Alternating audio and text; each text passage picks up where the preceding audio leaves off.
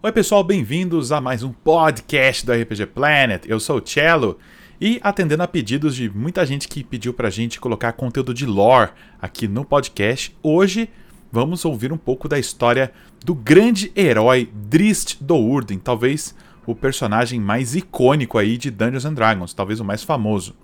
Esse conteúdo é extraído dos nossos vídeos, né, com pesquisa longa que eu fiz junto com a Lina. Então sente aí, relaxe e vamos à história de Drist Do'Urden. Muito bem, Tchela, então hoje a gente vai falar do Drist, esse personagem tão icônico de Dungeons and Dragons, né? E pra gente falar um pouquinho do Drist, a gente vai falar de onde veio a ideia desse personagem, uhum. né?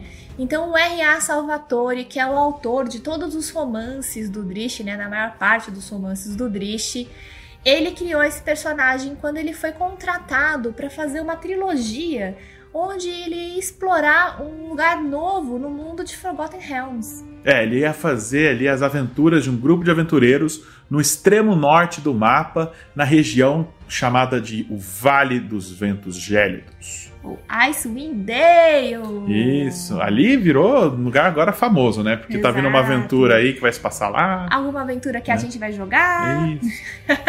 Exatamente. Ah. Mas enfim, ele tinha já criado um esboço do que ele queria fazer e ele queria que o personagem principal dele fosse um bárbaro chamado Wolfgar, né? E na hora de é, enviar as ideias dele ali para os editores e tudo mais, um editor dele chegou e falou assim: ó, oh, seguinte, o Salvatore, que tal esse Bárbaro aí ter um sidekick, ter um ajudante, né? Ter alguém ali do lado dele.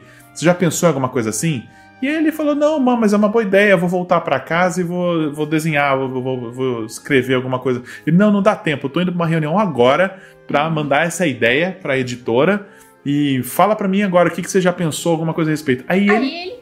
Meu, então tá bom. O que, que você acha de um Draw Ranger que vai ser o melhor amigo. Aí o cara perguntou, tá bom, e qual que vai ser o nome? Ele é um Drist. Ele inventou Aí o cara hora. gostou. Ah, tá aí, gostei. Gostei, tá é. tá bom. Eu vou, vou falar lá pra eles e tudo mais. E assim foi. O editor levou né, a proposta do R.A. Salvatore e eles aprovaram, então, essa é. primeira trilogia aí que contaria essa história desse grupo de aventureiros em Icewind Dale.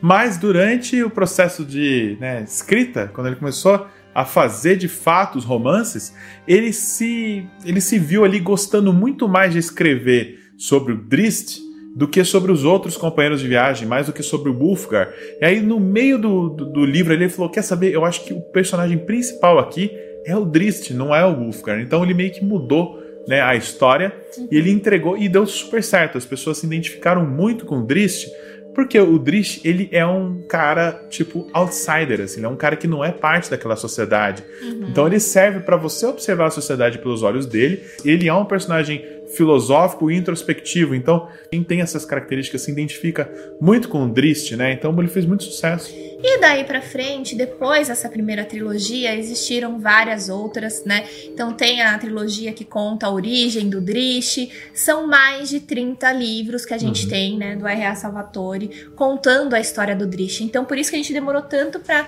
fazer esse vídeo para vocês, porque teve um trabalho de pesquisa muito grande, é. né?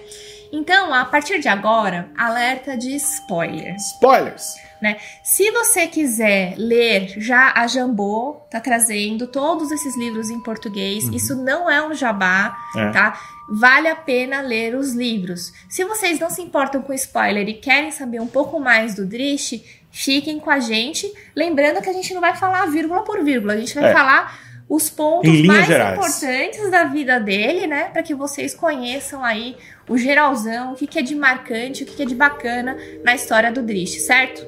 Vamos lá então. A primeira coisa que chama a atenção do Drist é que ele é um Drow, um herói Drow. O Drow é um elfo obscuro, como tem no livro do jogador. Ele é um elfo, maior parte deles malignos, né, a sociedade deles, e eles vivem nos subterrâneos de Umbra Eterna, que é uma masmorra gigantesca, quase do tamanho do próprio continente acima dela. Exatamente. E a gente contou um pouquinho sobre é, a sociedade Drow no vídeo de Drow, né? É, então a gente, a gente... Não, vai, não vai falar muito detalhadamente, é. igual a gente falou lá no vídeo, só vai dar uma repassada aqui, comentando que o Drish nasceu em Menzoberranzan. Sim, Menzoberranzan é a maior cidade de Drau, ou a mais importante. E lá, o que vocês precisam saber em linhas gerais é que é uma sociedade matriarcal maligna ligada a uma divindade cruel e sinistra chamada Loth, a Rainha Aranha. Aranha. Todo mundo ali é devoto de Loth e se não for, vai ser castigado. E as crianças são doutrinadas a seguir os caminhos perversos de Loth. E Exato. Loth incentiva o que há de pior na pessoa. Traição, espionagem, é, enganação, Uhum. crueldade, tudo isso É meio que é premiado numa sociedade draw. Exatamente. E a sociedade é dividida em famílias, em casas. Né? Em Mesoberranzan tem mais de 50 casas, né? 50 famílias diferentes, disputando quais são as mais abençoadas por Loth. Né? Então tem realmente um ranking né? numerado. Tipo, a família Baemri é a família número um de Mesoberranzan, porque é a mais abençoada por Loth. Aí, as oito primeiros nessa, nesse ranking, essas oito Tem primeiras lugar famílias. que fala que são oito, tem lugar que fala que, Que são 10, dez. é. Mas acho que no, no, no primeiro livro diz que são 8. essas oito ou dez primeiras famílias são parte do Conselho de Mesoberranzan, que vão decidir o futuro dos Drow, vão decidir é, lugares que eles devem atacar, lugares que eles precisam proteger e coisas assim. E aí a gente tem então a família do Drist, né? Que é a família do Urden, né? Uhum. E essa família tem como matriarca a Melis. Melis. E a Melis está querendo é, tomar o lugar de uma outra família chamada Devir. Ah, e tem isso também.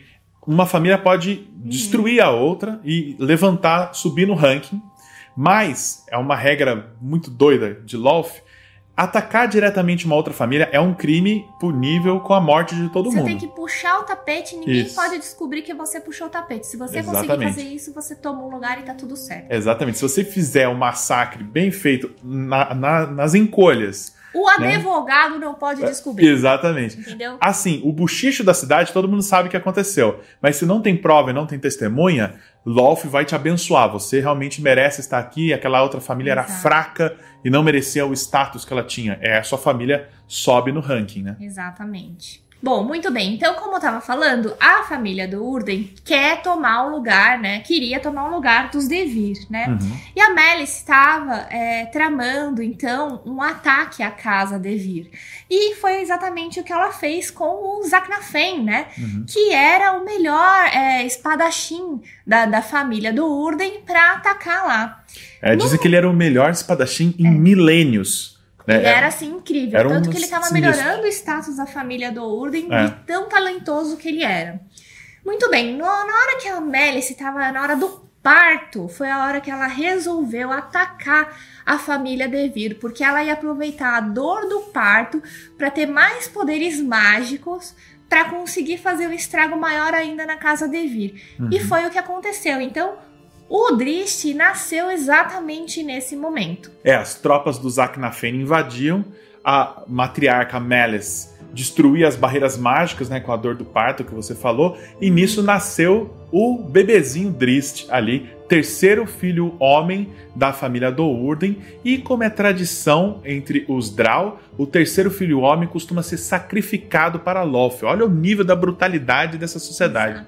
Só que exatamente na hora que o Drish ia ser sacrificado, né? Aliás, a gente esqueceu de comentar que quando ele nasceu, o que chamou a atenção de todos é que ele tinha os olhos violetas. né? Belíssimos Então, olhos. belíssimos olhos violetas. Uhum. E aí, ele, na hora que ele ia ser sacrificado, uma das irmãs descobriu que o irmão mais velho do Drish tinha morrido. É, alguma coisa aconteceu nessa invasão à casa Devir e o Drish já não era mais o terceiro filho homem, agora ele era o segundo porque o mais velho. Exatamente. Morreu. E aí, com isso, ele não precisaria mais ser sacrificado, né? É. E aí, o Drish foi levado para uma das suas irmãs cuidar dele. É, a Vierna do Urden foi quem ficou responsável de cuidar dele nos primeiros cinco anos de vida dele. E o Drish mais uma vez, mais uma vez deu um pouco de sorte, porque é, a criação em- da- das, nas famílias, né, as crianças, elas são disciplinadas na- no castigo físico e doutrinadas no caminho de Loth. Elas saem né, desse processo da infância delas completamente malignos por causa Exatamente. da punição que eles, que eles sofreram. Só que a Vierna, dentre todas as irmãs do Drish, era a menos maligna. Uhum. Então ele, de certa forma, ele teve ali um pitaco de amor na criação dele, é. né? Bom, e aí, né, o Drish chegou aos seus 16 anos. E aí, quando eles chegam, né, aos 16 anos, eles têm que definir. Uhum. Existem só dois caminhos que os machos Draus podem seguir, né? Ou ele vai ser guerreiro ou ele vai ser mago. No caso das, das fêmeas, elas podem ser sacerdotisas também, né? E aí o Zaknafen falou para Melice: "Olha, Melice, ele é ambidestro, ele pode ser um excelente guerreiro, né?" E como o Zaknafen era muito bom, a Melice concordou com ele, falou assim: "Não, se ele tá vendo que, que, ele, uhum. que esse Draw, que o Drish tem é, potencial, potencial eu vou confiar nele. E aí, então, o Zaknafen começou a treinar o Drish para que ele fosse depois para academia. Exatamente. E durante o treinamento, o Zaknafen, ele era um guerreiro, um assassino da família do Urden, assim, impiedoso. Só que ele mesmo, ele não gostava daquela sociedade Drow. Ele achava uma sociedade hipócrita, maligna. Ele cumpria o papel dele, mas ele era um cara meio amargo, assim, sabe? E ele viu que o Drizzt ele era uma criança ainda inocente, ainda acreditava na bondade dos outros. E ele falou: Eu quero preservar essa inocência do Drist, eu quero deixar com que ele tenha esse coração puro. Então ele isolou o Drist do resto dos irmãos e das irmãs dele, e eles ficaram treinando afinco ali a, a arte da espada. E o Drist se especializou no combate com duas armas. Ele usava duas cimitarras já e treinava e treinava para ficar um mestre, ficar quase tão bom quanto o Zaknafene para a preparação para ele ir para a academia né, do, dos Draw para ficar ali um guerreiro formado. Bom, e aí foi exatamente isso que aconteceu, né? O Zaknafen treinou o Drish a ponto dele conseguir entrar na academia de guerreiros e ele começou a fazer muito, mas muito sucesso. Ele começou a se destacar perante todos os outros, né? E tinha até uma uma luta anual, assim, tipo um festival, não um festival. É, é tipo um, um, um, Jogos Vorazes tipo um jogos dos alunos. Vorazes dos alunos, né? Hum. Onde eles não usavam armas letais, mas eles tinham que, tinham que lutar em era combate. Era cada um por si, era um, Battle. Royale ali. E aí, assim, na primeira vez que ele lutou, ele só não ganhou porque ele confiou no cara e o cara foi e traiu ele. E aí, o, é. esse cara que traiu acabou ganhando. E aí, ele percebeu que ele precisava ganhar um pouco mais de malícia ele começa a fingir que ele realmente é cruel, enfim, tudo, e hum. começa a agir de tal forma. E aí ele se destaca assim, absurdo, todos os anos ele ganha é, esse, esse, torneio. esse, torneio. Muito bem, aí o Drist se destacou né, nesses torneios e tudo mais, só que enquanto isso acontecia, estava formando uma conspiração ali na academia, perto dele, sem ele saber, que envolvia. Vocês lembram aquela família que a gente falou no começo, os Devir? Então, teve um deles que sobreviveu, sem ninguém saber. Porque a família toda normalmente fica nas fortalezas, ali nos castelos deles. Quem estava lá morreu. Mas esse Devir, o Alton Devir, um dos filhos machos, estava frequentando a academia arcana, estava fazendo faculdade. Então ele não ia estar tá lá no momento do ataque. Uhum. Mas os Dourden sabiam disso e tinham contratado um assassino para se livrar dele. Eles tinham subornado um professor dele da academia, que era o da família Runet, que era uma outra família lá de Mesoberranzan, é, que tinha o um apelido de Faceless One, né, esse irmão mais velho aí dos Runet, que ele era um mago com o rosto todo deformado por ácido, né? Exato. E no momento ali em que o Faceless One ia matar o, o Devir, sobrevivente, o último ali, o Alton Devir, o irmão mais novo do Runet percebeu o que estava acontecendo e salvou o Devir matando o irmão mais velho dele, o Massorge Runet, foi quem foi lá e matou o irmão mais velho dele, o que é bem comum em famílias Drow. Isso aconteceu é. com a própria família do Drish, Do, do, né? Do Urden, né? Exato. Um irmão acaba matando o outro, porque uhum. seu irmão mais velho tem seus privilégios e tudo mais. Exato. Então ele matou, ele aproveitou que ele estava vendo o que estava acontecendo e matou dois coelhos com uma cajadada só. Né? O Massorge Runet se livrou do irmão mais velho dele e ainda salvou a vida de um cara de uma família que deveria ter sido dada como morta. O que Exato. é uma carta na manga muito boa para a família Runet. E a família Runet é uma família bem tradicional que não gosta, não gosta é. nada da família dos Durden, né? É. Então a matriarca da, da família resolveu adotar o, o alto o sobrevivente, Devir, né? e fazer com que ele se passasse, então, é, pelo Faceless One. É. Ele teve que, gente, ele teve que deformar a cara dele. Imagina esse alto. Teve que jogar ácido na cara dele. A raiva que ele ficou, né, do, dos Dourden. É. Porque por causa deles, a família dele foi toda morta e ele teve que desfigurar a cara dele pra se passar por outra pessoa. É, e ficou lá na academia, disfarçado, esperando o momento certo. E como o Drist se destacou, ele pensou que matar o Drist seria um primeiro movimento, Passo, né? né? O primeiro passo dessa revanche, porque o Drist era o menino prodígio ali da família Dourden, e lá ele ficou, esperando o momento certo para agir. Aí até que chegou o momento, né, que o Drish, ele ia fazer meio que um estágio na Academia Arcana também, né? Eles precisam meio que aprender o básico.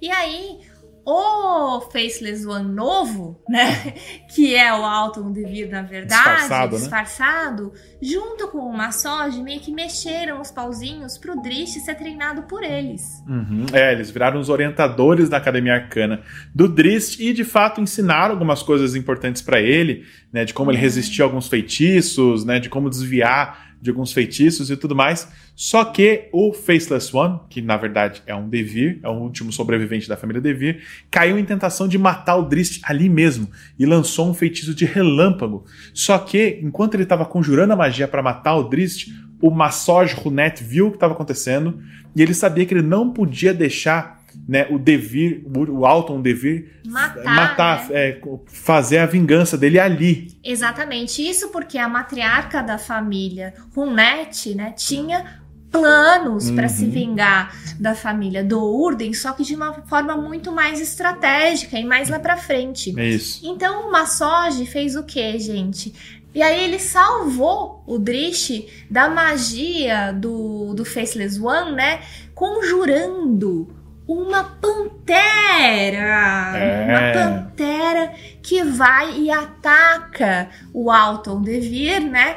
E acaba salvando o Drish. Gente, essa pantera, pra Famosa. quem não sabe, ela é muito famosa. É a primeira vez que aparece é a Gwynnevar, que é a Isso. pantera do Drish. Nominho difícil para pronunciar esse. Gwynwivar. Mas essa pantera, ela é, na verdade, ela, ela é parte de um objeto mágico que o Massoge tinha. Ele não conjurou com o feitiço que ele conhecia. Ele conjurou porque ele tinha esse objeto que era uma estatueta de ônix em formato de pantera, assim, pequenininho. Só que se ele esfregasse ali, saía uma pantera de 250 quilos ali de dentro e pulava em cima do inimigo que ele quisesse. Uhum. E a pantera, quando era conjurada através desse artefato, ela tinha que obedecer o dono do, do item, né? Uhum. Então ele conjurou essa pantera que salvou o Drist e essa pantera e o Drist depois, mais no futuro, teriam seriam parceiros inseparáveis. Exatamente.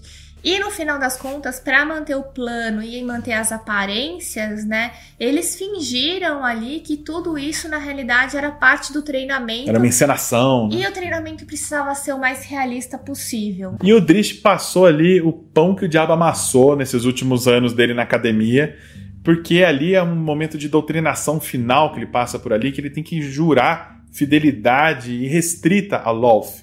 Né? E ele tinha muita dificuldade em aceitar essa maldade toda. Mas ao mesmo tempo ele via o que acontecia com os infiéis, o que acontecia com quem blasfemasse contra Lolth, é, ou quem falhasse com Ele Lolth. tinha né? medo, na verdade, de virar uma driver. Exatamente. Ele sabia que É. se alguma sacerdotisa de Loth visse você cuspindo no chão e xingando Loth em algum canto, ou matando uma aranha, que é um pecado terrível em Mesoberranzan, eles eram levados para um lugar onde eles so- sofriam uma transformação e se transformavam em Driders, que era esse Uhum. bicho híbrido de aranha e elfo, né, que acaba ali Fica totalmente bestial, fica to- todo zoado. é. Uhum. Então, para evitar virar um Drider, ele continua fingindo que é um devoto cego de Loth, mas no coração dele ele ainda sofre muito de ver toda aquela maldade. Mas enfim, ele consegue se formar na academia e volta para a fortaleza dos Dourden. E a casa do Urden tá meio que se preparando pra alguma batalha, né? Pra ela Tá um se clima proteger. Porque eles acham que alguém ali vai atacar a casa É. e eles precisam estar todos em perfeita é, performance para se defender. E o pior é que eles não sabem quem, né? Então eles ficam Não. tentando descobrir que casa que vai atacar eles, qual das famílias e tudo mais. Exatamente. Só que aí é, o Drish ele fica meio decepcionado com o Zaknafen quando ele volta pra casa, né?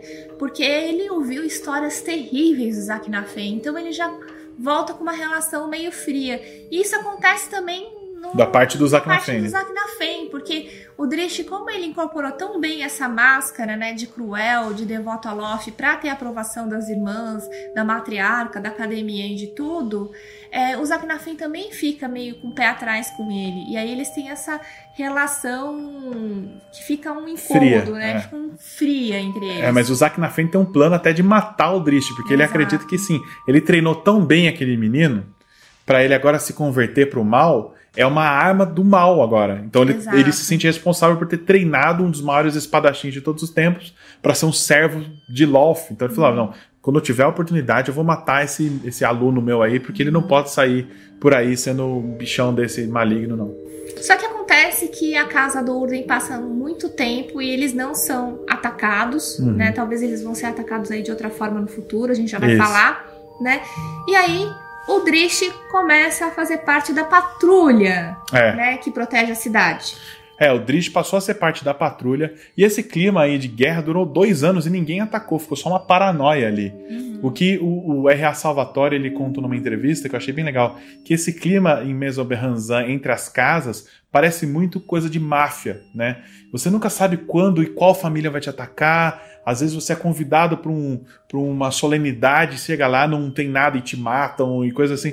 Ele cresceu numa cidade, pelo que ele falou, que tinha, tinha muita máfia italiana, e ele é descendente italiano, né? Então ele, ele observou isso e ele falou que ele leu o Poderoso Chefão um pouco antes, né, o livro, um pouco antes de escrever né, a- a- essa trilogia que conta a origem do Drist.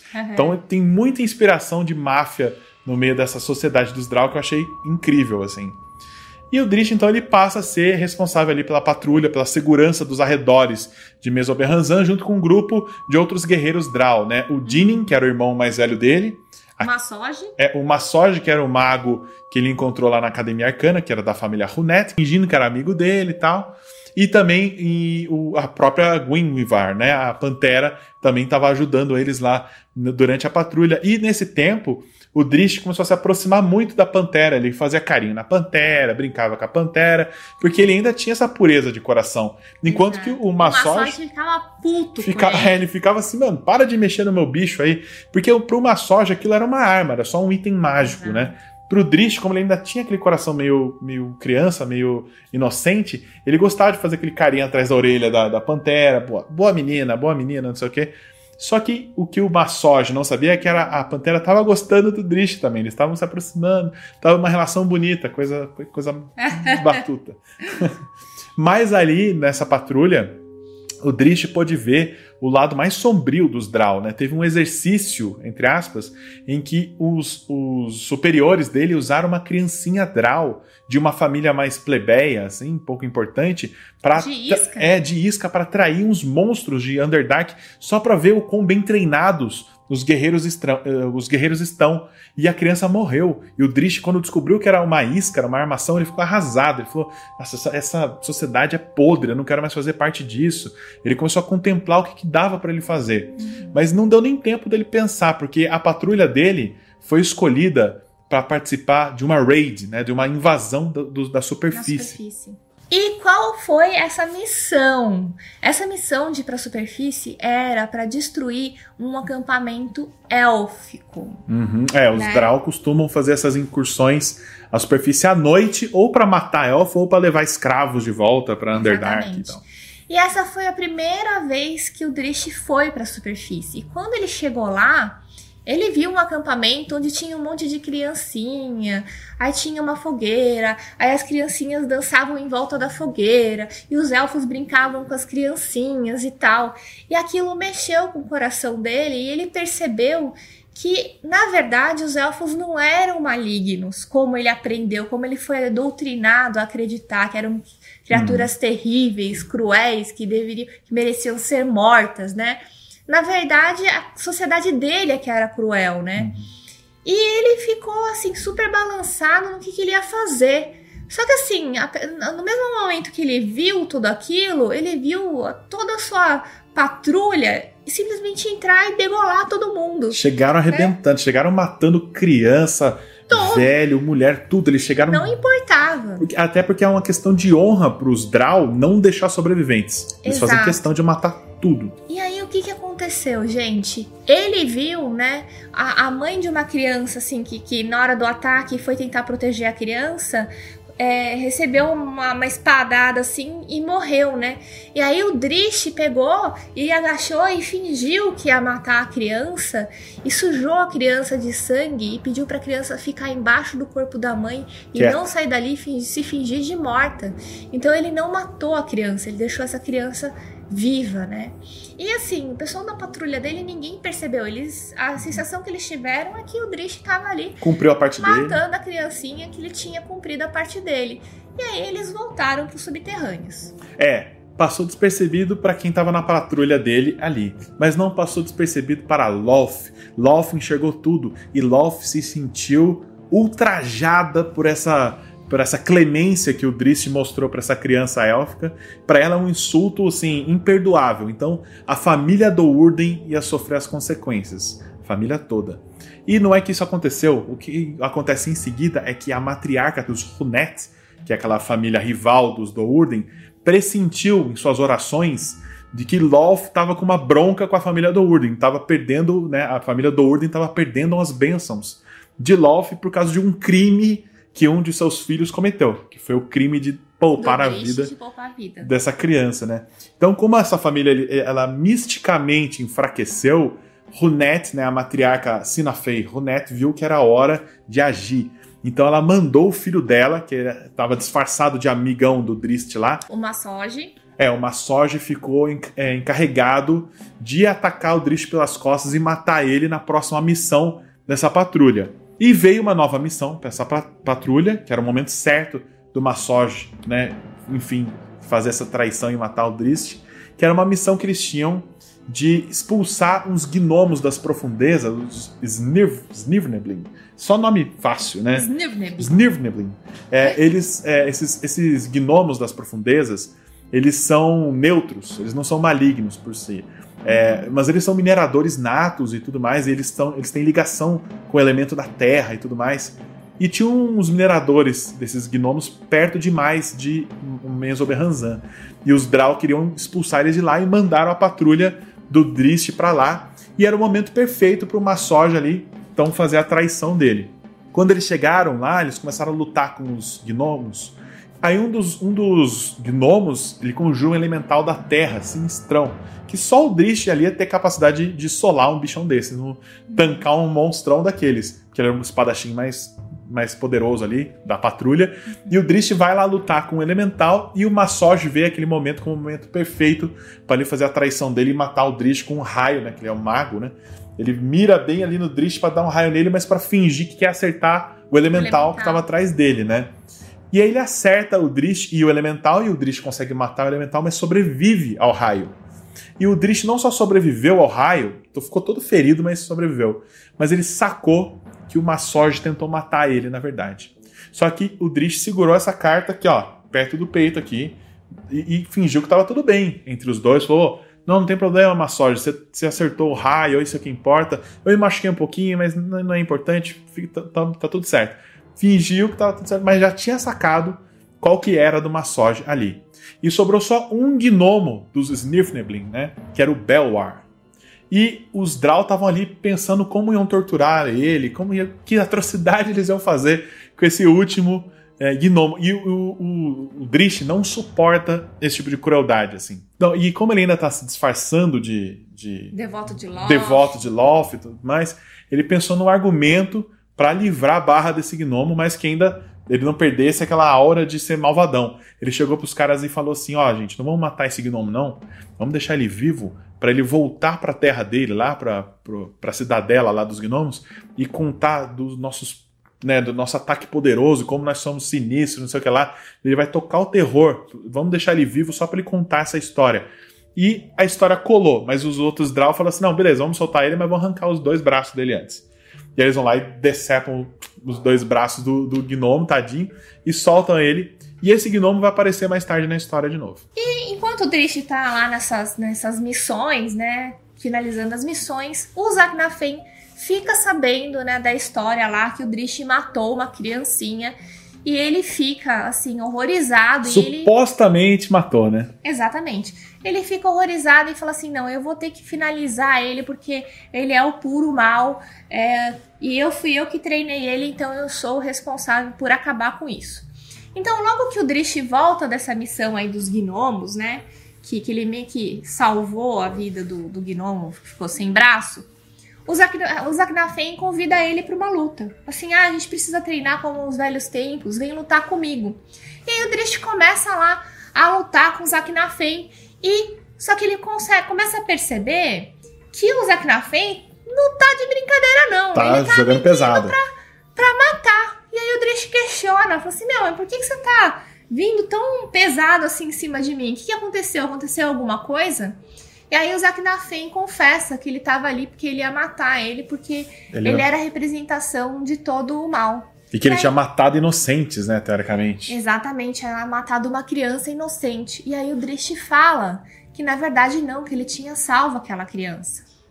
E aí na hora, o Zaknafen amolece o coração, né? E ele dá aquele abraço no Drish e confessa que ele é o pai do Drish. Tcharam! É, porque na, nas famílias é, Draw, ninguém sabe de quem é filho de quem, só sabe que todo mundo é filho da matriarca uhum. e tá tudo certo. Então o Drish descobriu que o grande amigo dele, treinador dele, era Na pai dele. Era Também pai dele. aí tem emoção, abraço, alegria.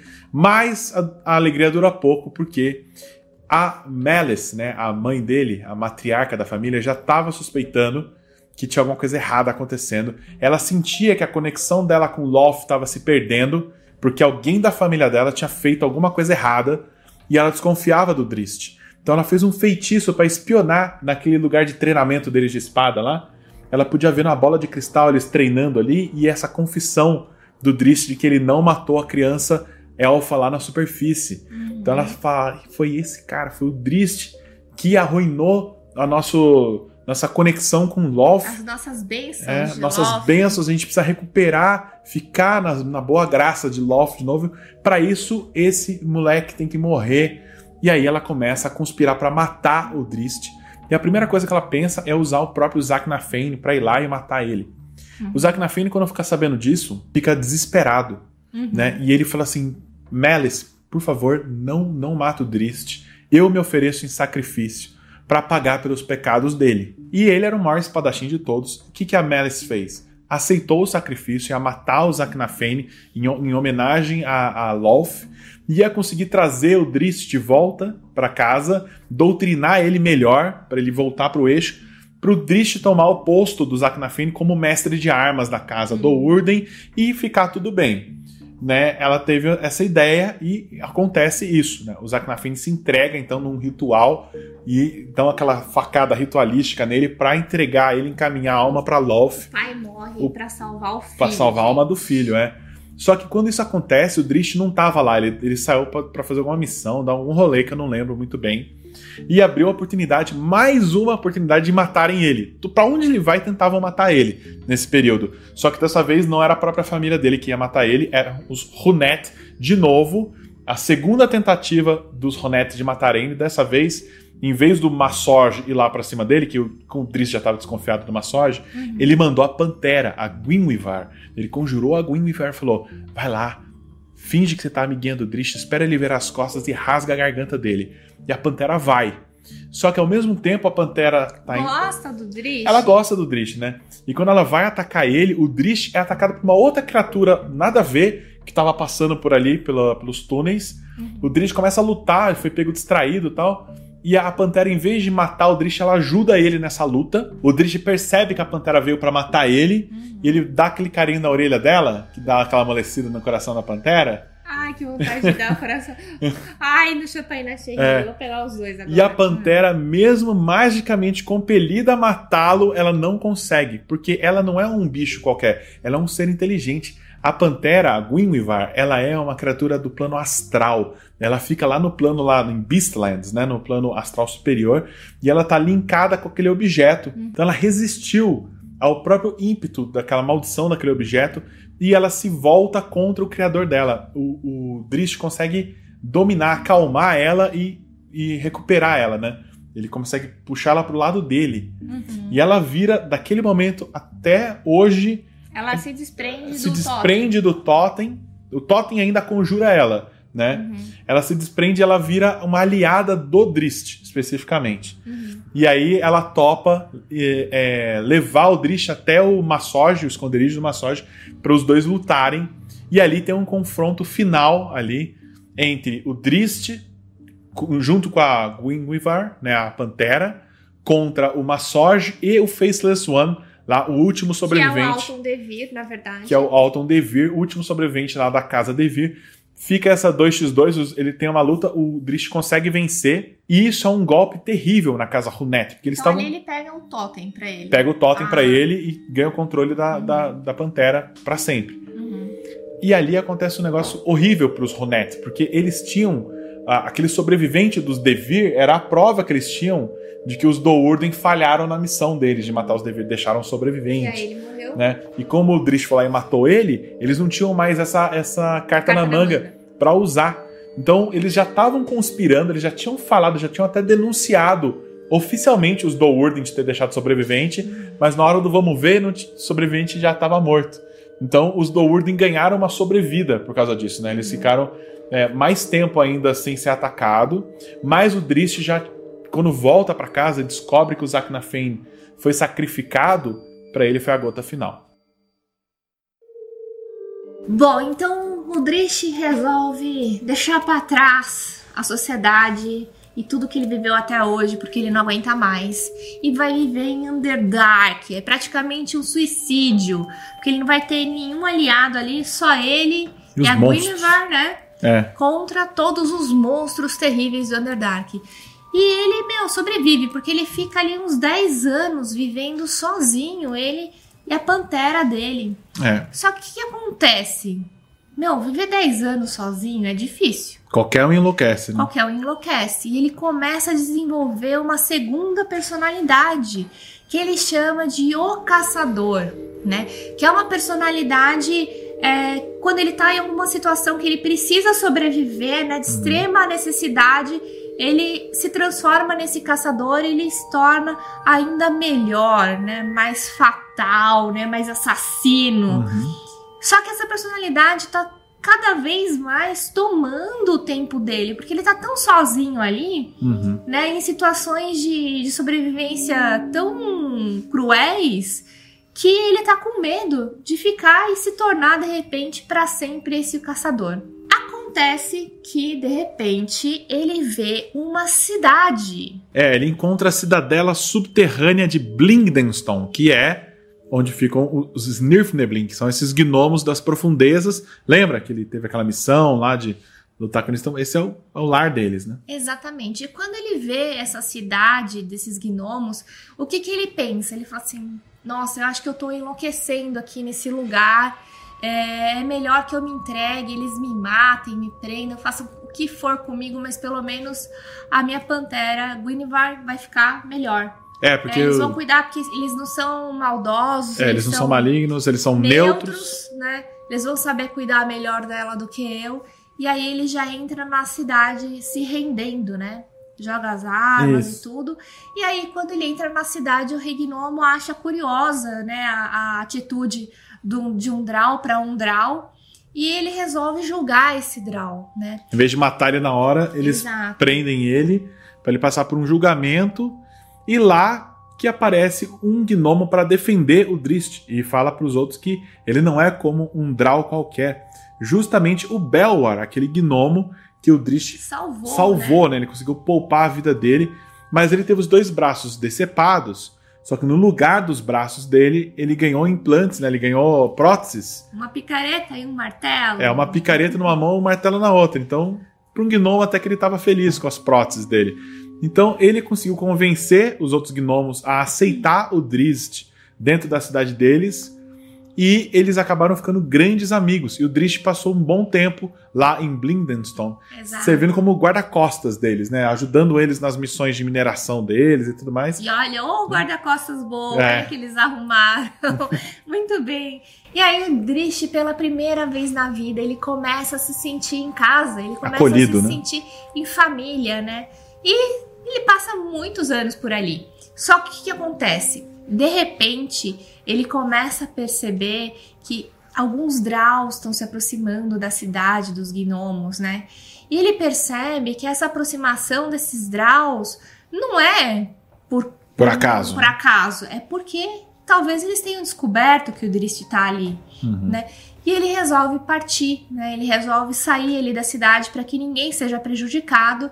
E o Beller, o gnominho, né, que, que virou amigo dele com os dois bracinhos de picareta e martelo, resolve partir com ele. Ele fala assim: olha, se você quer partir e você não quer ficar com esse perfil do caçador, né? Essa segunda identidade, eu posso te ajudar a enlouquecer. A gente segue aqui e, e vai atrás de aventuras nos subterrâneos. Só que você vai ter a mim e eu vou ter a você e a gente vai. Vai ter companhia, você não vai enlouquecer. De boas. Exatamente. E os dois companheiros, junto com a Gwynlivar, Uhum. partem então, tentando se afastar cada vez mais de Menzoberranzan, para não ter que enfrentar esses Draus, só que eles enfrentam um monte de E da perigos. cidade dos gnomos, E né? também, eles se afastam da cidade dos gnomos para não chamar a atenção, né? Para os. Draus desviarem o caminho, irem atrás deles para outro caminho. E eles passam por várias aventuras que nem vale a pena mencionar todas aqui, senão o vídeo vai ficar muito mais longo do, Muito mais longo. do que ele já está e que vai ficar. Bom, e enquanto isso, enquanto o Drist e o Belwer partiam em suas aventuras, lá em Mesoberranzan, a matriarca da família Dourden, a Melis, é, estava tentando recuperar o prestígio dela diante de Loth, que ela tinha perdido de novo. Porque o Drist, quando foi embora, blasfemou o lugar, xingou todo mundo e ofendeu Loth. Então Loth não estava mais aceitando outros sacrifícios no lugar dele, como foi feito com Zack Nefane. Ele, a, a Loth, ela queria o O Drist, Drist de morto qualquer de qualquer jeito. Então, para recuperar o favor de Loth, ela pediu um- uma última chance para a Rainha Aranha. Ela pediu um caçador perfeito para encontrar Drist nos subterrâneos. Ela pediu a volta de Zack Nefane, só que numa forma diferente, através de um ritual macabro. Ele ressuscitaria, né, o Zack Nefane voltaria à vida Morto É. vivo. como um morto-vivo poderosíssimo, só que que fosse uma espécie de é, fantoche da Malice. Ela poderia controlar ele e a Loth, ela concorda com isso e ela ressuscita o Zack Nefane com os mesmos poderes, com a mesma habilidade de luta que ele tinha em vida, só que com o joystick na mão da Malice. A Malice podia controlar mentalmente ele em qualquer lugar ali dos subterrâneos, né, da Umbra Eterna. E então, com a vantagem de que o Zack Nefane, como ele é um morto-vivo agora, ele não ia precisar dormir, não ia precisar comer, ele só vivia para perseguir e matar o Drist. Bom, depois de várias aventuras, eventualmente o Zack Nefane encurrala o, Drist e seus amigos e eles começam a lutar. Só que o Drist descobre que aquele que tá ali é um morto-vivo sendo controlado pela Melis. Ao, mesmo tempo, ele pressente que tem um pouco da alma do pai dele ainda naquele corpo. E ele tenta alcançar aquela alma para que a alma retome o controle daquele corpo. E ele não quer matar o pai, apesar de já ser um morto-vivo ali. Ele se recusa a lutar. E o Zack continua lutando com a espada pra cima dele. Ele só se defende até uma hora que ele faz, assim como ele conseguiu com a pantera, né, acalmar ela e fazer ela virar pro lado dele. Ele consegue também, a lá Luke Skywalker, que consegue convencer o Darth Vader, que ainda tem bom dentro dele. Ele consegue a mesma coisa com o Zack Nefane. Ele convence o Zack Nefane a, a a retomar o controle do corpo dele e tirar o controle da Malice. E por um breve minuto, o Zack Nefane retoma o controle do corpo.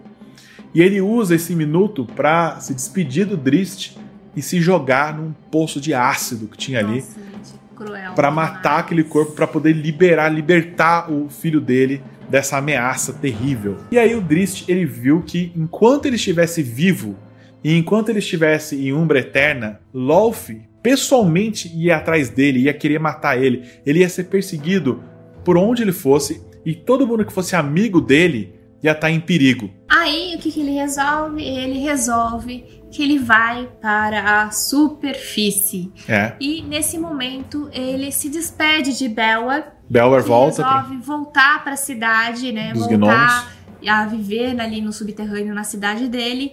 E o Drist parte sozinho com a sua pantera para a superfície. E quando ele chega na superfície, ele chega perto de um vilarejo chamado Maldobar, né, que é um vilarejo de humanos. E ele não, ele não quer ir direto nas pessoas, ele quer primeiro estudar, ele quer saber se aquelas pessoas são boas, ele quer saber como que ele vai se aproximar dessas pessoas para ele ser aceito, né? Porque ele sabe que ele é um Drow, sabe da fama dos Drows e tudo mais. Só que, gente, pisou na superfície, ele deu um azar, porque tinha dois demônios na região, dois berguestes, né, que estavam só esperando o momento certo para atacar ali o vilarejo e as fazendas, né? O que acontece é que ele foi se aproximando e alguns filhos dos fazendeiros aí que ele estava espreitando viram ele e contaram para a cidade toda que tinha um draw na região. E aí es- esse esse buchicho chegou até o ouvido desses demônios, esses berguestes. E eles só coçaram a mão assim e falou: "Ótimo, a gente já, já tem o bode expiatório. A gente vai nessa fazenda, massacra todo mundo e vai todo mundo botar a culpa no draw." E aí eles conseguem um esquema de roubar uma das armas do Drist, uma das cimitarras, invadem uma fazenda, matam todo mundo, devoram as pessoas, roubam as coisas, fazem uma carnificina desgraçada e a cidade toda começa a achar que o culpado foi o Drist. O Drist eventualmente consegue é, ir atrás desses demônios e vinga a família, né, que foi morta, mata os demônios. Só que agora é tarde demais para ele se aproximar de Maldobar, o lugar inteiro Tá- Já acha que tá ele achando é que ele é o culpado. culpado e eles fazem ali uma companhia de caça, um grupo de caçadores para atrás dele. Né? A cabeça dele tá a prêmio. Então, infelizmente, ele tem que partir. Ele vai embora com esse grupo de caçadores na espreita indo atrás dele. Ele começou a fugir, só que o Drish nunca tinha vivido a experiência né, de mudanças de estação do ano. Ele sempre viveu em Umbreterna, né? Ele não sabia o que era isso. E de repente começou a entrar um inverno pesado, mas pesado. Ele nem roupa tinha para aquilo, É. sabe? E meu, fugindo, fugindo, fugindo, até que ele achou uma caverna. Ele falou assim: não, aqui que eu vou me proteger. E quando ele entrou na caverna, o que, que ele descobriu? Que Urso. tinha um urso. um urso vivendo na caverna. E como é que ele ia fazer agora, né? E ele resolveu não matar esse urso. Ele resolveu fazer todo esse processo de tentar domesticar ele pra ele não despertar o caçador, que era o lado que ele não Violento, queria. né? Que ele não queria é, que fosse dominado ali, principalmente naquela situação extrema que ele estava vivendo. E o urso aceitou muito bem, né? Ó, Sim. a presença. Acabou aceitando muito bem a presença. Esse urso era um pouco mais inteligente do que os outros, né? Estranho, ele é até Exato. estranhamente inteligente, né? Isso porque, gente, quando acabou o inverno, a gente descobriu que, na verdade, esse urso era o Animal Companion de um Ranger. Isso. Ele passou o inverno todo hibernando com o urso, no quentinho. Imagina que gostoso dormir abraçadinho com o urso, sabe? Parece a Lina dormindo. gostoso mesmo. Essa- Nesse frio, Já esfriou, já Pronto, anoiteceu. já perdemos toda a luz Já já. perdemos toda a luz. Mas tá tá esse urso. É, tô com frio aqui. Ursinho. É o urso. Pronto. Esse urso topou ficar lá porque a Guinevere serviu como delivery de comida. Ela saía pra caçar uns coelhinhos no, no gelo ali, uns peixes e tal, e trazia pra eles na caverna. E os dois na folga lá no quentinho conseguiram sobreviver ao inverno. E, como a Lina falou, quando passou o inverno é que apareceu o Ranger, que era, né, o, o, o- o urso era o Bluster, que era o companheiro animal desse Ranger que chamava Montolho de Bruchet, que era um veteranaço, um cara que era de um grupo de aventureiros super antigo tal, e que ele já tinha aposentado, porque tinha ficado cego. O Drist viu numa, no- nesse Ranger uma amizade, assim, eles, com- eles começaram a conversar. É, o Montolho ficou. Na realidade, ele ficou é, surpreso com o Drift ter conseguido, né? Acalmar o urso, né? acalmar o urso. E aí ele quis saber mais. Como é Isso, ele ficou curioso, e tá? tal. E aí É. ele viu um potencial no Drift. E, E, o com- Montolho gostava de ser chamado de Mushi. Mushi, É, o apelido dele era dele. Mushi. E como o Mushi viu, viu essas qualidades no Driss de conseguir sobreviver ao inverno no meio do relento, conseguir domesticar um urso para ter essa convivência com os animais, ele viu que ele tinha um talento muito bom para ser um ranger também, um patrulheiro ou guardião né? Hoje na quinta edição é guardião que fala. É. Falou, esse cara tem tudo para ser um guardião, eu vou ensinar ele o, o, como ser o melhor guardião de todo o reino. E começou né, um novo treinamento na vida do Drist. Agora Primeiro ele começou a treinar como um guerreiro, ganhou uns níveis de guerreiro Sim. lá na academia, no treinamento com o Zack Nefen. Aí ele virou multiclass. Virou multiclass com o Ranger, agora com o treinamento do Mushi. E, cara, ele aprendeu super rápido. O cara era mega talentoso e tal. Tanto que hoje é. o Drish é mais conhecido como Ranger, Ranger do que guerreiro. Só que, lembra aqueles caçadores que estavam atrás dele lá desde aquele vilarejo, lá aqueles que ele teve que fugir? Todos aqueles caçadores foram um a um desistindo da caça menos um cara. O Rhodey McGristle era um caçador de recompensas que foi o primeiro grande vilão do Driss no mundo da superfície. Ele ficou obcecado em achar o Draw, porque primeiro ele tinha uma recompensa em dinheiro que ele queria coletar. Uhum. Só que depois a recompensa em dinheiro nem valia mais a pena. Era uma questão de honra ele achar o Draw. O cara perseguiu ele por, assim, por milhares de quilômetros, assim. Milhares de é. quilômetros. O bicho perseguiu ele pelo mundo inteiro. E ele descobriu que o Drish estava, então, ali sendo abrigado por esse Ranger. E essa região onde o Drish estava treinando era uma região meio perigosa, os arredores ali, né? No, no, bosque do Ranger era um lugar seguro, cheio de animais, era tipo um bosque encantado. Mas na região ali em volta tinha muitos orcs, tinha uma tribo de orcs ali. E esse caçador, o Rodney McGristle, teve a ideia de se aliar aos orcs, conseguiu uma audiência com o líder dos orcs e convenceu eles a atacarem o bosque do Mushi para matar o Draw e para matar o Mushi. Porque ele falou assim: ó, se tem um Draw ali, é porque vai vir outros e vão tomar o seu território. Eles estão vindo né? estão vindo. a superfície, então toma cuidado. E aí os orcs caíram na pilha errada e foram para cima deles. E aí Mushi e Driss tiveram que fazer uma série de estratégias, tipo, esqueceram de mim, foram deixando armadilhas pelo caminho, no bosque, para os orcs caírem. O urso e a Gwynwivar a Pantera, os dois também usaram os ataques deles para conseguir expulsar os orcs de lá. E aí o Drish conseguiu derrotar né, esses orcs nessa primeira invasão, mas ele não conseguiu é, derrotar o caçador. Né? O Rory ainda estava obcecado em, em capturar ele. E fugiu no final das Isso, contas, fugiu, né? mas para não morrer. Mas tinha outros planos mais para frente. E aí o Drish continua então vivendo lá na floresta com o no Mush, bosque, né? bosque mágico. Um bosque mágico.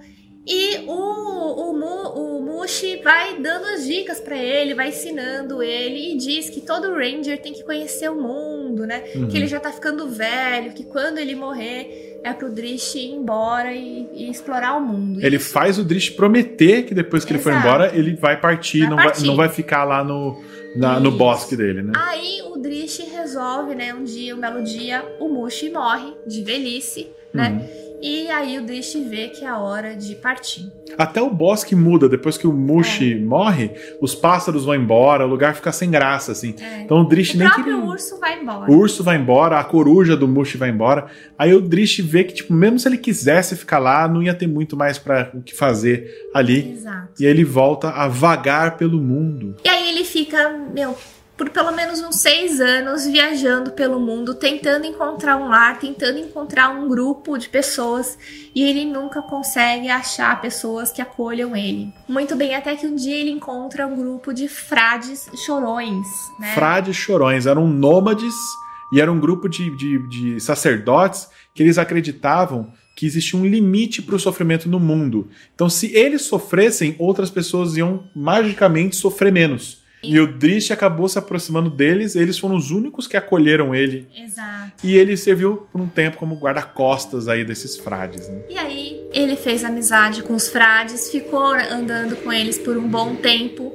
Até que chegou o momento que ele falou assim: Não, mas eu não aguento mais essa vida de ficar andando, de ser nômade. Eu quero um lugar para chamar meu, de meu. Quero, quero uma casa para descansar, eu quero um lar. Um refúgio. E aí os frades falaram: olha, se você quer um lugar que você de repente pode ser aceito, você deve ir para Icewind Dale.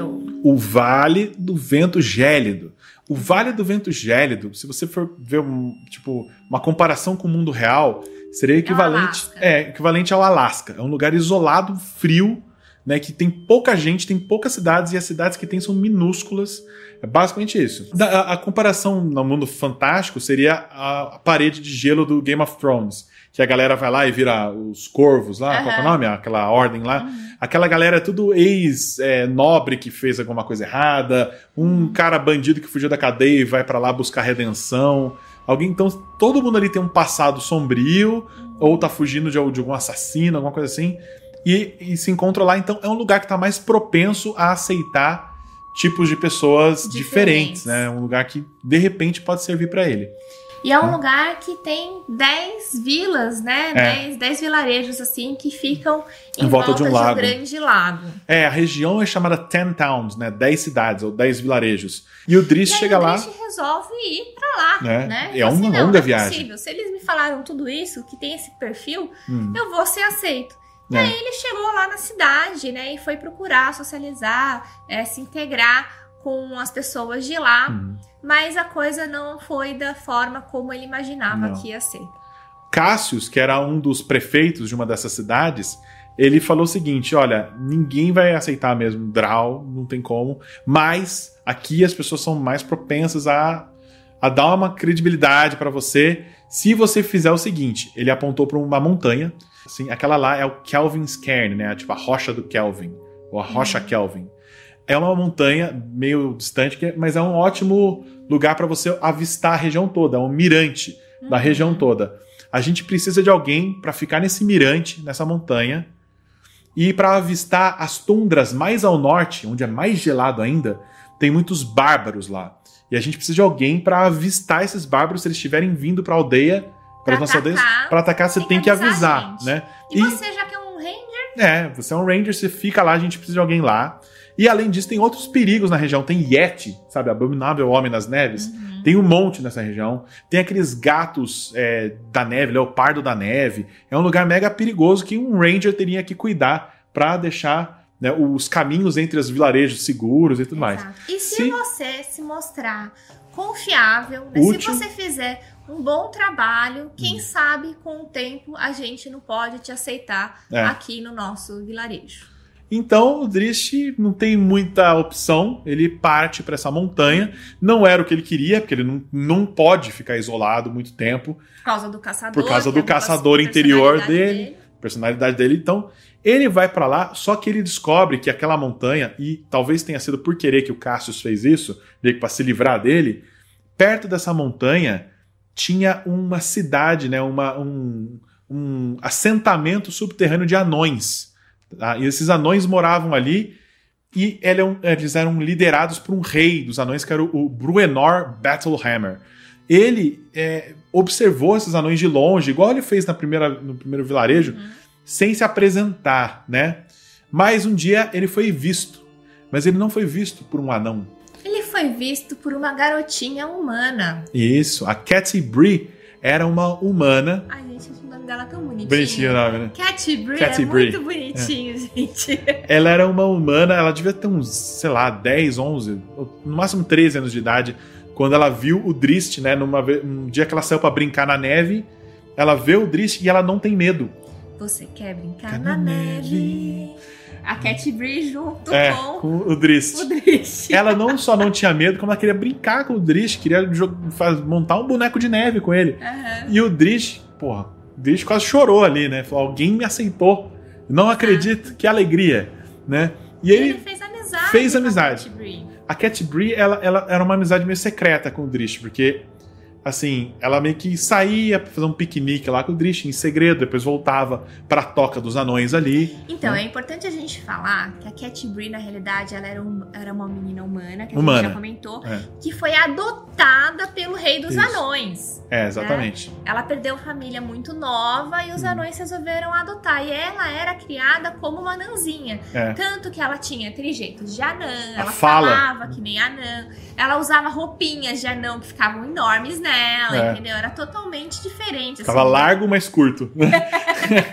era isso. É, exatamente. E, e, assim, o Bruenor, o rei dos anões, ele era o pai mesmo dela, assim. Ele É. considerava pai como se fosse pai de sangue dela. Uhum. E aí, quando ele descobriu que ela tava saindo e tava vendo um draw, ele ficou horrorizado. Ele falou: Minha filha, você não sai mais nessa neve até eu achar esse Draw aí, que ele é um bicho perigoso, você não brinca com esses elfos aí, que eles são malignos, minha São filha. traiçoeiros. Traiçoeiros, Você aí- não pode confiar neles. Exato. Ao mesmo tempo, você lembra do Rhodey, o caçador lá daquele Ah, no vilarejo? vilarejo. O, o Rhodey McGristle não desistiu do Drish até hoje e conseguiu, perseguindo os rastros do elfo até Icewind Dale, até o Vale do Vento Gélido. Nossa, o cara Até a muralha lá onde ele estava protegendo. até lá, né?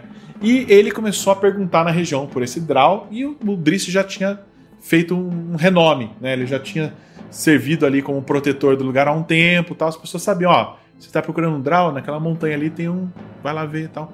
E esse Rory foi e se aproximou dessa área dos anões ali, procurando pelo Drist, né? Mas o Drist sempre evitava ele, sabia que ele estava vindo e conseguia escapar, né? Até uma hora que o Rowdy McGristle viu a menininha, a Cat Bree, E percebeu que ela tinha uma relação com ele. é, ela, ela- a Cat Bree saiu em segredo, fugindo dos olhos do pai, pra ir lá fazer um piquenique lá com o Drist. Só que quem viu ela antes foi o Roddy McGristle. Ele captura ela, puxa pelos cabelos, fala: Menina, eu sei que você conhece esse Draw, você vai me levar pra ele agora, senão te enfio a mão na cara. E ameaçou ela. Foi um cara horrível. Esse cara é um cara, um cara detestável, assim. E ela, apavorada, acaba não sabendo o que fazer, mas o Drist interfere. O Drist vê essa cena e entra no meio e fala: larga a menina, seu assunto é comigo, vamos resolver aqui então. tal. Ele E solta aí, a menina, O caçador soltou. É. E a menina saiu correndo, varada. Voltou pra casa pra do pai. montanha, Né? né? E falou: pai, é o seguinte: tem um caçador, assim, assim, assado. Ele é ruim, ele me raptou. puxou meu cabelo, puxou meu me cabelo, machucou. Me bateu. E agora ele tá lutando lá com o Drish. E se você não fizer nada, ele vai matar o Drish. Você, o Drish é uma pessoa boa, ele me protegeu. Uhum. E aí, o pai tomou a ferida da filha né? e resolve. Tomou as dores. Né? E resolve ir até a montanha Pra ver o que, que tá pra rolando. ver o que, que tá rolando. E aí, quando ele chega até lá. Ele interrompe a luta, né? Uhum. Porque o Drish, ele, de novo, ele nunca quer matar, né? Então o caçador tá indo pra cima dele, ele tá tentando falar: "Ca- não adianta me caçar. eu Para, para. Eu sou melhor do que você, você nunca vai conseguir me matar. Você já perdeu tudo que você tinha, você veio até esse fim do mundo atrás de mim. Você- tudo mais, ele lutando ali, só se defendendo. Aí o Bruenor Battlehammer, o pai adotivo da Cat Bree, aparece lá. Fala: Meu filho, caçador, chega aí. Você tocou a mão na minha filha. E agora vamos fazer o seguinte: você vai embora daqui. Vou deixar você viver. Mas você nunca mais entra nessa região. Pisa nesse lugar. Se você pisar aqui, eu vou pessoalmente esmagar sua cabeça com meu martelo. E ele expulsa o caçador e finalmente livra o Drish dessa praga desse caçador. Pela última vez que ele viu ele, o caçador foi embora. O único cachorro dele que sobrou, que ele tinha um monte de cachorro farejador, sobrou um só. E aí o Drish pode finalmente se apresentar pro Bruenor de novo, né? Ele te- tinha aquela animosidade inicial, mas como o Drish meio que protegeu a Cat Bree, o Bruenor começou a confiar nele e bem aos poucos Ele eles, é, né? eles foram construindo um laço de amizade e aí, mais uma vez, o Drish se sentiu finalmente acolhido, dessa vez pelo povo de Ten Towns ali. Óbvio que nem todo mundo aceitava ele, passou muitos anos, mas aos poucos ele foi se tornando parte daquela comunidade e conseguiu o que ele tanto queria. Achou um lar. Então a gente vai comentar um pouquinho agora de como que funciona essa região, que vai ser importante para vocês entenderem os próximos acontecimentos. É, basicamente são 10 vilarejos, como a gente já falou, em volta do- de um- de um lago. lago. E tem um vilarejo um pouco maior, né, entre esses 10, que é Bryn Shander, que é uma espécie de capital, que é a único, única cidade que tem muralha, que é um pouco mais estruturada, que é onde aconte- acontece o, o comércio. O que, que esse lugar vende? Normalmente tem um peixe que só tem lá, que é a truta da cabeça de punho, a Knucklehead Trout. É uma, uma truta que não tem só a carne, eles também comercializam a cabeça dela, que é um- uma espécie de marfim. E eles fazem arte, esculturas com esse marfim feito da cabeça dessa truta, que é um item raríssimo, né, de para exportação. E tipo, os mercadores que chegam até essa região precisam só ir até Bryn Shander, que é a capital, para comprar toda a produção local. É como se fosse uma cooperativa né, de pescadores e tal. E ne- nessa situação, então, se tem algum ataque bárbaro ou alguma coisa assim, todos os aldeões das outras cidades eles se abrigam todos nessa mesma cidade murada, né? Eles têm que Exato. evacuar as cidadezinhas deles e, e todos Se rumarem proteger ali na isso capital. atrás da- das muralhas da capital. E, gente, não deu outra. Foi exatamente o que aconteceu. Lembra que o Drish foi lá para as montanhas, né, lá no, topo, no alto lá, para observar se viria algum ataque bárbaro? Pois então, uhum. o ataque bárbaro veio, né? Eram humanos, né? Uma tribo de humanos Sim. bárbaros. Tem humanos bárbaros, eram... tipo, estilo vikings, assim, ali, tipo sabe? vikings, é. assim, né? E eles vieram, gente, e eles devastaram literalmente os 10 vilarejos. O Drish se uniu aos anões e foi defender a cidade e tudo. Mas assim. Botaram fogo em vários vilarejos. Foi assim, muita gente morreu nessa batalha. Foi uma batalha campal, assim, foi uhum. terrível, foi desastrosa para todos os lados, é. né? E no final das contas, é, o, o anão. O, o Bruenor. O Bruenor, ele ficou com dó de matar um, bárbaro, bárbarozinho, que era tipo uma criança. É, ali, um pré-adolescente. no meio dos outros. É, eles conseguiram espantar os bárbaros. Exato, o... alguns bárbaros fugiram. Vários fugiram. A maior parte morreu, mas essa criança ele ficou com dó de matar. Ele falou o seguinte: olha, é o seguinte, você vai aprender o que é a disciplina e o trabalho. Uhum. Vocês bárbaros não sabem, vocês só querem pilhar as coisas dos outros e destruir e saber de violência. Você vai ser o exemplo.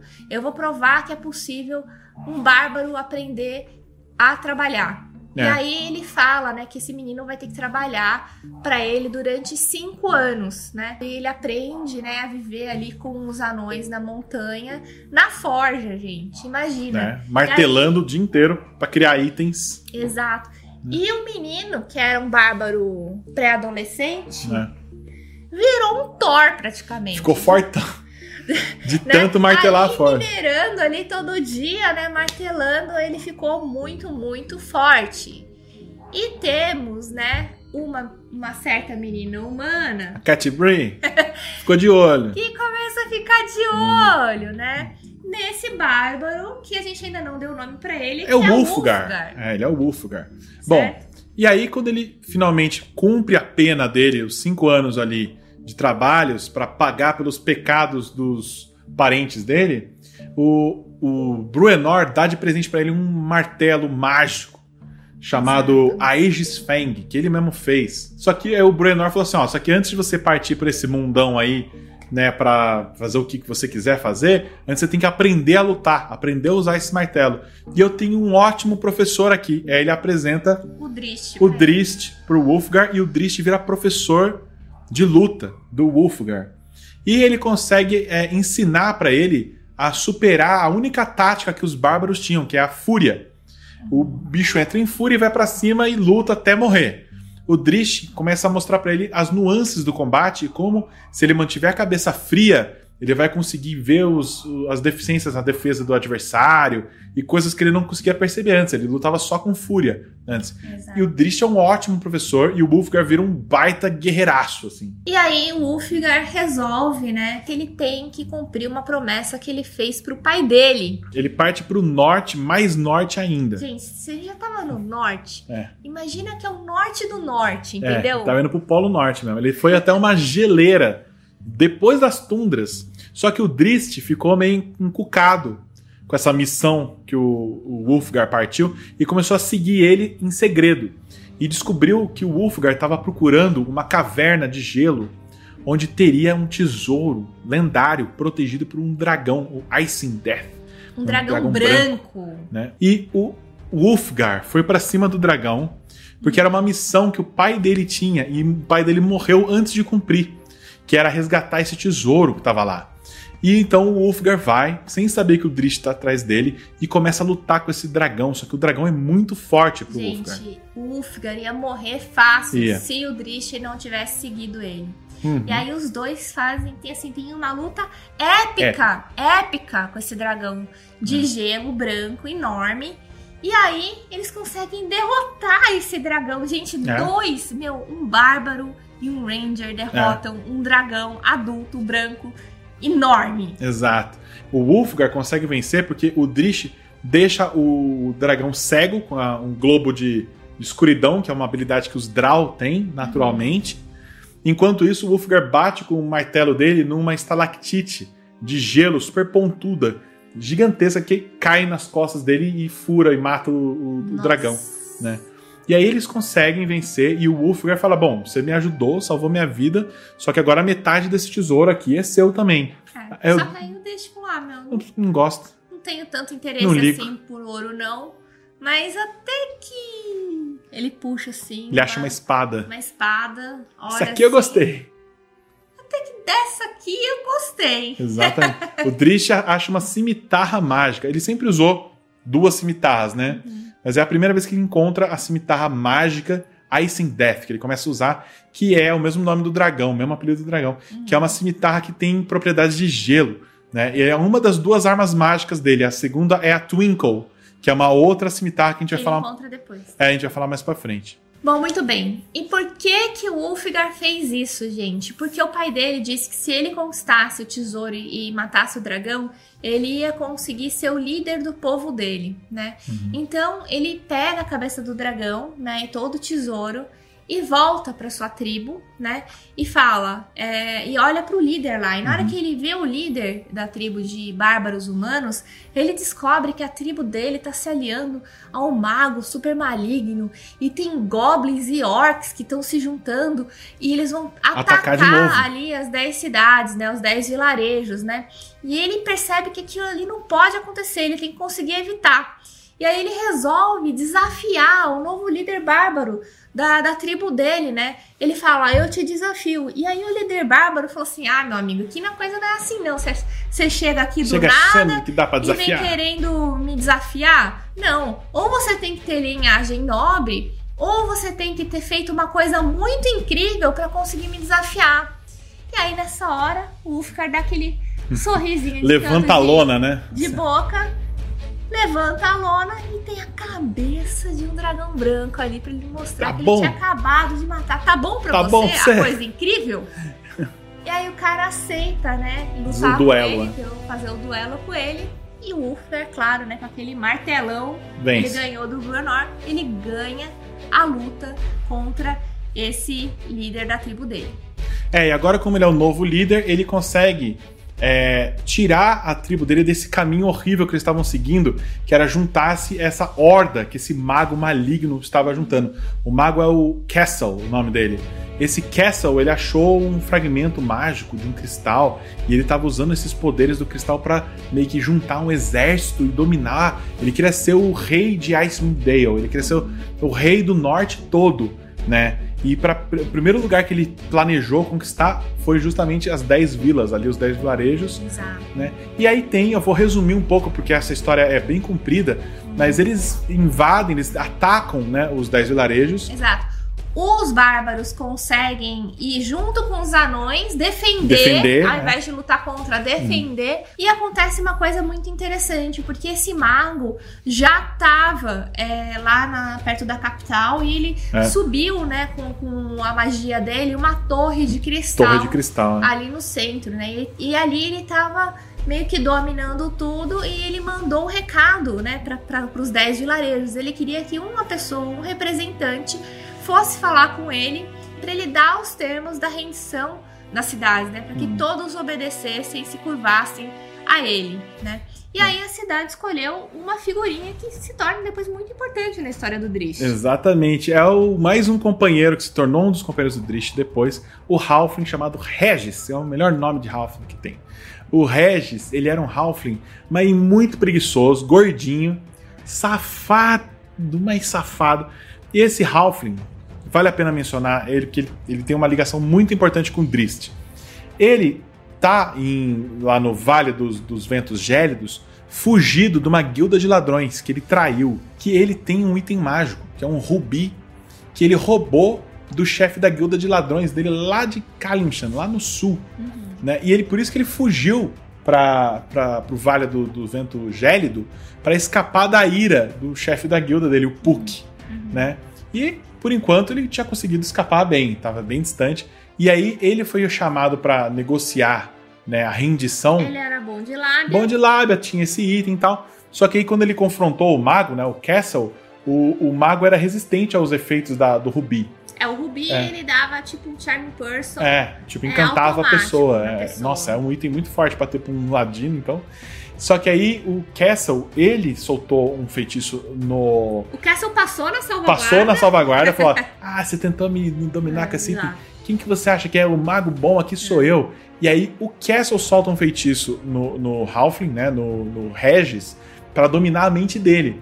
Só que o que o Castle, o mago, não sabia é que esse rubi que o Halfling tinha não só soltava o feitiço, ele também protegia a mente do Halfling contra outras pessoas que tentassem dominar ele. Só que o Halfling, muito sabiamente, fingiu que estava sendo dominado pelo mago e convenceu ele a se desfazer de uma das tropas de orcs dele, falando que eram traiçoeiros, não sei o que. Ele fez um rebuliço lá, fingindo que era dominado pelo, pelo mago, e acabou ajudando muito na, na batalha. Se não fosse pelo Regis também, eles não iam ter número suficiente para vencer. E os heróis, junto com o exército dos bárbaros, os exércitos dos anões, os humanos das, dos- das dez cidades, mais o Drist, né? é, eles Conseguiram vencer derrotar. venceram esse mago e tudo mais, e acabou tudo bem. Isso é bem resumido a história, tá? Por que, que, eu, por que, que eu trouxe à tona o Regis, o Halfling e a gema dele? Porque tem tudo a ver com um dos maiores vilões que o Drist conseguiu na vida dele depois. O que acontece? O Puck, que é o chefe dessa guilda de ladrões, ele contratou. Então, peraí, só pra o pessoal já entender. Ah. O grupo já tá começando a se formar. se formou o grupo, né? O grupo É. do Drist é Drist, Bruenor Bruenor, Battlehammer, o anão, rei dos anões, o Wolfgar, o bárbaro, e o Regis. e o Halfling Regis, tá? Depois a Cat Bree se junta a eles, mais tarde, tá? E aí, formado esse grupo, né, acontece uma coisa interessante. O Puck, que era o chefe da guilda de ladrões, um bandidaço, assim, tipo... Lá do sul. Lá do sul, um mafiosaço, assim, tipo rei do crime. Ele contrata o mais perigoso assassino de Faerun para Todos os tempos. de todos os tempos para encontrar o Halfling e recuperar a gema mágica dele. O assassino é o Artemis Entreri. E esse cara vai ser a maior pedra no sapato do Drist todos os tempos. Bom, retomando a história, eu vou tentar resumir aqui só para vocês entenderem a dinâmica da, da relação do Artemis com o Drist. O Artemis descobre a trilha de onde o Halfling tá. O Halfling estava lá no norte. Só que o Halfling, o, o, o Regis, o Halfling, ele consegue ver que tem um assassino com a adaga do, do Entreri, que é uma adaga famosa. Ele vê ele antes e ele fala: Hum, ferrou pro meu lado. Danou-se. Danou-se. Vieram. Vieram me acharam. buscar.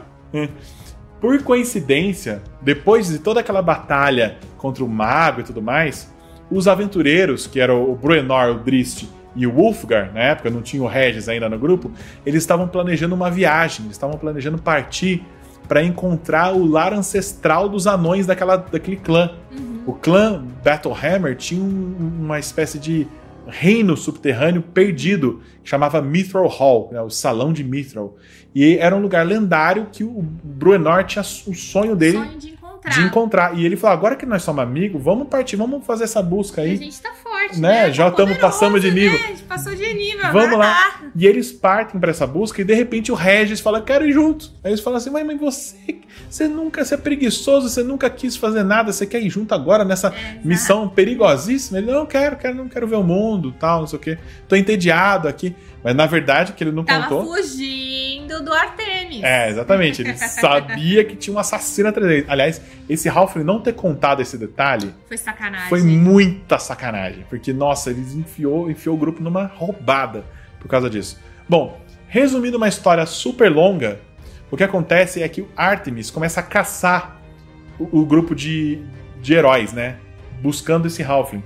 E ele acaba encontrando o único à altura dele no, na- No combate? no combate mano era o Drist, né? E eles duelaram várias vezes. E ele acaba também ficando obcecado pelo Drist, assim como aquele antigo O caçador. lá, o Rory. O mesma coisa, ele fica obcecado pelo Drist, mas por outro motivo. Ele fica obcecado pelo Drist mais ou menos no esquema que o Coringa e o Batman um é obcecado pelo outro. Tá. Porque eles são opostos perfeitos um do outro. Na, na habilidade com a espada, eles são praticamente iguais. Só que o Artemis Entreri aprendeu que a frieza é o caminho certo para você ser o melhor espadachim do mundo E amizade, é, amor. Nada disso vale a pena. Nada disso só atrapalha o seu caminho. Ele é super profissional. E o Drist, ele é o contrário. Quanto mais é, amizades ele tem, ele mais assim, amor ele busca, teoricamente melhor ele fica. Não é bem verdade isso, mas, mas é meio que assim. Assim, é o jeito que ele se sente bem. Isso, né, é, o jeito que ele se sente bem. É ele, justamente. Tanto que ele nega o lado caçador dele, Exato. que é o melhor lado de luta dele, dele, é. Se o Drist deixasse o caçador tomar conta, ele vencia o Artemis, Sim. mas ele não deixa. Mas ele É. vence, ele, na verdade eles Sim. ainda conseguem né, ter aquela relação. É, Eles, eles ficam num vai e vem, assim. Então, é, tem vários temas muito interessantes. A gente vai resumir pra não ficar muito longo, já tá. Já deve ter uns 20 minutos esse vídeo.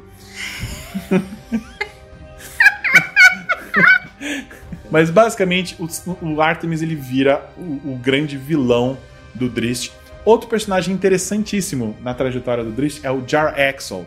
Jar Axel é um mercenário Drow que o Drist conheceu ainda em Mesoberranzan, que eles já tiveram em lados opostos diversas vezes, mas os dois meio que se respeitam também.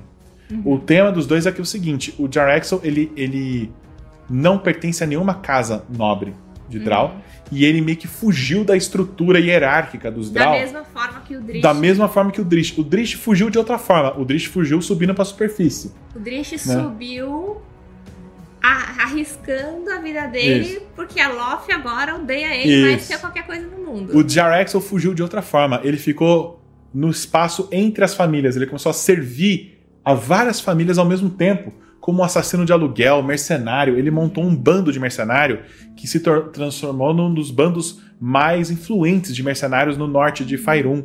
Ele virou um cara super influente. E ele respeita muito o Drist. Então, algumas vezes eles já chegaram a lutar juntos pra se livrar de alguma ameaça. Mas o Jar Axel é aquele típico cara que você não confia muito. Ele, Exato. ele tá Ele sempre. é um típico Drow É, que, que não quer ficar baixando a cabeça pro Isso, matriarcado. exato. Ele, ele só não tá ligado a Loth, exatamente. Ele Exato. conseguiu escapar daquilo. Então os dois se respeitam também. que mais? Bom, temos. É, ele, ele namora, ele- o Drish depois namora, né? Tem a história que o Isso. Ulfgar morre. Isso, spoilers. Mas é o seguinte: a Cat Bree se torna um dos grandes amores do, do Drish depois. Né? Ela tem um relacionamento com o Ulfgar primeiro. Ulfgar O morre. Ulfgar morre numa missão tal. A Cat Bree já, já tinha virado uma aventureira a essa altura. E ela concorda em viver uma vida de viajante junto com o Drist. Eles viram até pirata uma hora. Eles partem pra uma vida de aventura. E nessa vida de aventuras que eles meio que se unem. E ela vira, é, vira esposa, eles têm um filho e tal. Ou filha, não lembro. Então você pode ter aí seu personagem que é, É. neto, tataraneto do Drish, de repente, se você quiser fazer um Drow. Isso, dá que pra, não é maligno. dá pra ser. Dá pra ser um half draw. Meio draw, meio humano. Uhum. Descendente do Drish. Só você inventar que nasceu mais um ali depois na Cat Bree, não sei o que, não sei o que. Bom, enfim. Outro tema importante do Drist, a aparência dele. Principalmente a cor da pele. Tem uma questão é, de preconceito muito, muito ligada à história dele, que tem reflexo na nossa vida real, nossa vida atual, que é uma mensagem muito interessante desse, dessa saga toda. Tem um momento na história em que o Drish precisa caçar o Artemis, o vilão dele, porque o vilão sequestrou um dos amigos da companhia dele. Só que ele precisa, para caçar o Artemis, embarcar num navio. Em nenhuma cidade, principalmente o Waterdeep, que é onde ele ia pegar o navio, ia aceitar a presença do Drow por causa da cor da pele. Então ele encontra uma máscara mágica que transforma ele num elfo de, de pele clara. E ele fala a impressão que ele tem de andar numa cidade com a pele clara, em contraste com a pele escura, é uma coisa completa de- completamente diferente. As pessoas olham de forma diferente pra ele e ele se sente tentado a, A nunca mais tirar aquela máscara. Que eu falo, isso aqui é, muito- maravilhoso. muito ruim isso. Nó- é, é um- é um negócio. E ele acaba achando isso ruim. Ele fala assim: não, eu preciso. Eu não posso usar essa máscara como uma muleta pra viver nessa sociedade. Quem tá errado não sou eu. São os outros. São os outros que estão me vendo como É. uma ameaça. Então ele começa a se recusar a usar a máscara em várias oportunidades, mesmo que isso coloque ele em perigo. Então tem um tema de preconceito racial muito forte que é muito interessante. Principalmente quando ele acha essa máscara. Essa máscara também é um item que ele consegue com a Agatha, a Banshee, Uhum. que vocês quase encontraram na mina perdida de Fandelver. Vocês evitaram ela. Vocês não foram pra lá. Sim. Que bom que ele, ele trata dessa forma, né? Sim, que ele sim. se assume, né? E, e é. muito legal. É, é assim, é uma, um livro de fantasia, mas esses temas são reais. Uhum. E, e, é um tema que foi tratado ainda na época. Esse livro, os primeiros são de 1988. Né? É um livro da década. Depois a saga foi para a década de 90 e tal. E mesmo naquela época eles já tiveram a sensibilidade de tratar esse assunto assim. Mas outros assuntos já estão meio datados, assim. Algumas coisas são meio ruins, assim, uhum. mas com a visão do tempo, né, que já se passou, você consegue perdoar algumas coisas e entender que era fruto da, da visão da época. Mas em formas gerais, assim, eu acho que é uma obra que segurou muito bem a passagem do tempo. Assim, eu acho que vale a pena, assim, você ler. Vamos é. só dar uma passada rápida pelos itens mágicos do Drish. Eu juro que eu não vou demorar. A Lina já tá cansada. Eu, eu juro que eu não vou demorar. Gente, Ó. são 36 livros, não dá pra falar. 36 É muita coisa. Eu tô ficando rouco já. 36 Ó, livros em um vídeo. Os itens mágicos do Drish, é rápido. Ele tem a Icing Death, que é uma das cimitarras dele lá, que tem poder de gelo, que eu já contei. A segunda é a Twinkle, que é uma outra cimitarra mágica da mão defensiva, que um mago deu para ele de presente, que achou ele interessantíssimo e entregou. E é uma arma que era feita pelos antepassados élficos dele e que tem poderes defensivos da armadura para ele, criar campos de força de proteção para ele, tá? É, ele tem uma Mithril Shirt mágica, que, se eu não me engano, foi o Bruenor que fez para ele, mas alguém me corrige, tá? Que dá uma proteção extra para ele. A capa dele é uma Cloak of Elvenkind, que ajuda ele a se esconder. Ele tem uma bota também mágica, que ajuda ele a andar mais rápido. E ele tem um, um bracelete que ele enfrentou um Drow de uma casa rival numa luta e esse Draw usava esse bracelete, uh, of Binding Strength, uma coisa assim, que é um bracelete que acelerava os golpes desse Nossa, Draw. Nossa, gente. E aí o Drish consegue, não Nossa, sei como. Imagina, um bicho com tudo um isso. com tudo isso. Ele é uma árvore de Natal de item mágico.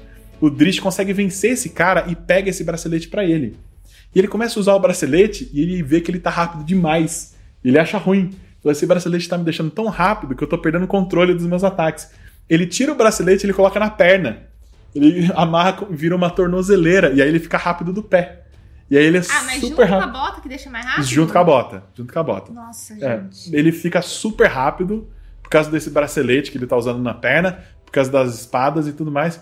Então, esse é mais ou menos o Drist hoje, né? Ele é um bicho cheio de poderes de itens mágicos nele, com, ele deve ter mais de 10 níveis de Ranger e mais de 10 níveis de, de guerreiro a essa altura. Bicho é lendário.